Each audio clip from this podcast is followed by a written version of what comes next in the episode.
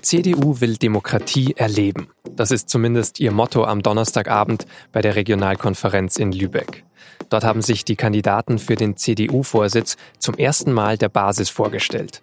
Aber wer hat das am besten gemacht und was wird das überhaupt für ein Wahlkampf? Darüber spreche ich in dieser Folge von Auf den Punkt mit Stefan Braun, der in Lübeck vor Ort war. Sie hören den SZ-Nachrichten-Podcast am Freitag, den 16. November. Mein Name ist Vincent Vitus Leitgeb.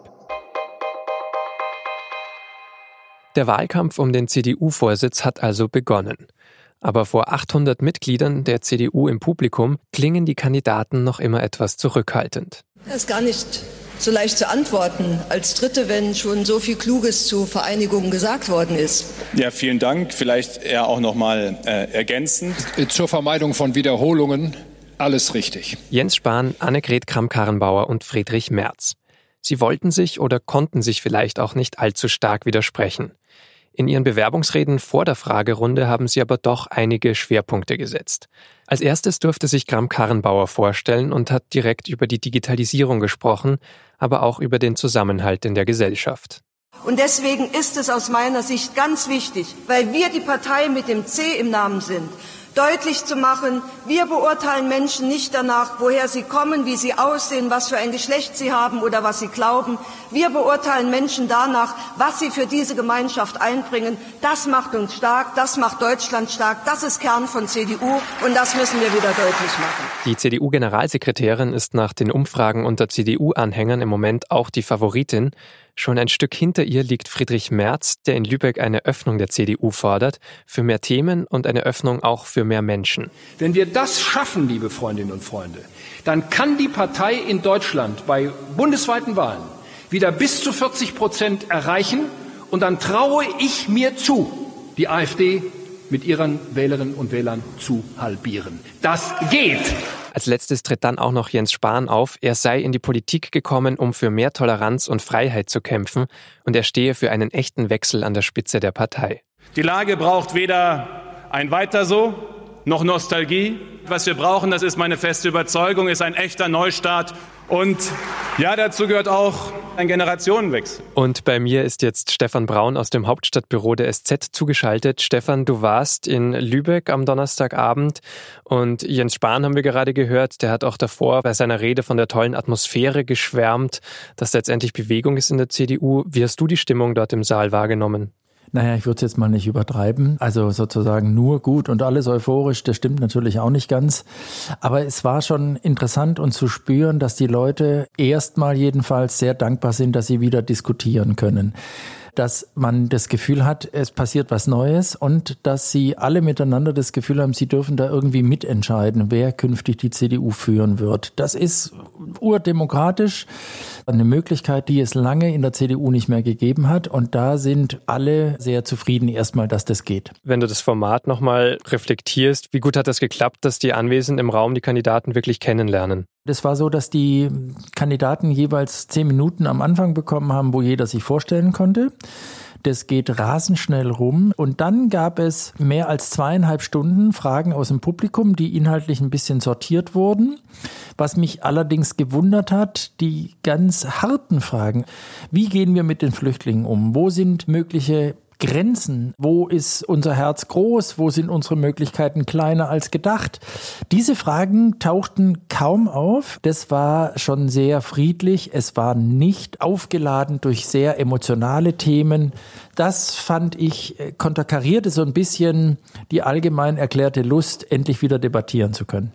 Hat sich da keiner getraut oder war das dann einfach so ein Gefühl im Saal, nein, wir wollen konstruktiv wirken, wir wollen so wirken, als ob da jetzt wirklich was nach vorne geht? Viele, die da hingekommen sind, haben zwei Herzen in ihrer Brust. Die eine ist, endlich können wir mal wieder reden und die andere ist, wir wollen aber jetzt auch endlich wieder alle zusammengehören und wir wollen irgendwie die Konflikte oder auch die unterschwelligen Schmerzen mit der Flüchtlingspolitik hinter uns lassen. Wahrscheinlich wäre es noch interessanter, wenn man tatsächlich zwei Stunden organisiert, in denen man die drei Kandidaten zwingen würde oder versuchen würde zu zwingen, zu konkreteren Aussagen zu kommen. Glaubst du, dass sich der Ton eventuell schon bei den nächsten Regionalkonferenzen ändern wird? Ich könnte mir schon vorstellen, dass das passieren kann. Der erste Ausflug daran ist ja äh, ein Interview von Frau Kamp-Karrenbauer jetzt ganz aktuell, wo sie irgendwie nochmal den März warnt. Dieser Job möge auf keinen Fall das Sprungbrett sein zum nächsten Job. Da kann Friedrich Merz lange sagen, dass er das auf gar keinen Fall will. Und sie kann es auch lange sagen und hat es ja auch gestern Abend gesagt. Das sind so leise Unterstellungen, die kommen wie eine Empfehlung rüber, aber da schwingt natürlich mit, dass man dem anderen bei seiner Erklärung nicht traut. Weißt du denn, was die Kandidaten jeweils inhaltlich mit der Partei vorhaben?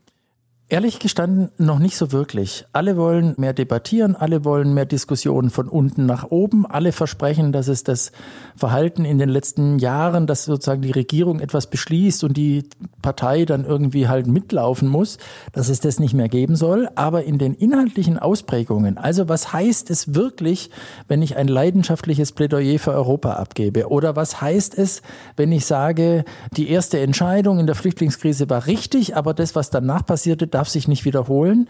Da sind alles noch hinreichend unkonkret geblieben. Vielleicht bei der inneren Sicherheit am ehesten, dass für alle klar ist, eigentlich darf es das, was es inzwischen gibt, Parallelwelten, auch Regionen und Gruppen und Clans, die glauben, ihre Gesetze selber schreiben zu können, dass es das alles nicht mehr geben darf und die Härte größer wird. Also die Verteidigung des Rechtsstaats wichtig ist. Das sagen alle drei. Aber bei den allermeisten anderen Fragen sind sie noch sehr unkonkret. Da muss man, wenn man ein Gefühl haben will, wo geht's hin mit der CDU, viel konkreter werden. Viel Unkonkretes und dort, wo es konkret ist, sind sich alle einig. Da kann ja noch einiges passieren dann. Alle drei müssen jetzt leidenschaftlich erklären, nicht nur, dass sie wollen, sondern was sie wollen und wo sie die CDU hinführen würden. Ich glaube nämlich, dass jenseits dieser Fragen der inneren Sicherheit es da durchaus große Unterschiede gibt und es wäre für die CDU elementar wichtig, dass man diese Alternativen auch vor Augen hat, wenn man am Ende entscheidet, den oder diejenigen zur Parteichefin zu wählen. Dann hat man aus diesem Prozess des Suchens auch etwas gewonnen. Vielen Dank, Stefan Braun in Berlin. Sehr gerne. Und jetzt drei weitere Nachrichten, die am Freitag wichtig sind. Nicht nur in der CDU, sondern auch in der Schwesterpartei CSU wird die Parteispitze neu gewählt. Und jetzt steht auch fest, wann. Denn am Freitag hat Horst Seehofer bekannt gegeben, dass er den CSU-Parteivorsitz am 19. Januar 2019 abgeben will. An dem Tag soll auf einem Sonderparteitag auch sein Nachfolger gewählt werden. Die besten Chancen hat der bayerische Ministerpräsident Markus Söder.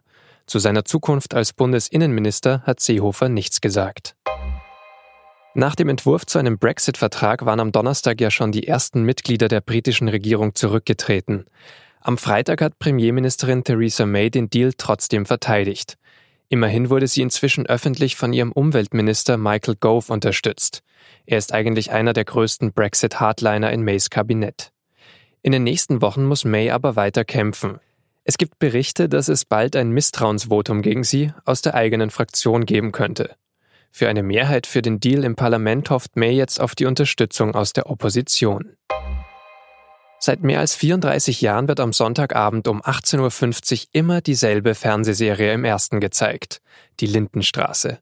Ab 2020 soll damit aber Schluss sein. Die Fernsehprogrammkonferenz der ARD hat sich mehrheitlich dagegen entschieden, den Produktionsvertrag zu verlängern. Die Serie sei eine Ikone im deutschen Fernsehen, heißt es, aber der Sender müsse Geld sparen und das Zuschauerinteresse sei nicht hoch genug, um die Kosten für die Serie zu rechtfertigen. Das war der SZ-Nachrichten-Podcast auf den Punkt. Redaktionsschluss war 16 Uhr. Und im Buch 2 der SZ am Wochenende geht es übrigens um die Polizei Sachsen. Gerade bei Einsätzen gegen gewaltbereite Rechte scheint sie oft blind zu sein. Ist das eher Zufall oder hat das System? Die Recherche lesen Sie morgen in der SZ oder heute ab 19 Uhr im Digital-Abo. Danke fürs Zuhören und ein schönes Wochenende.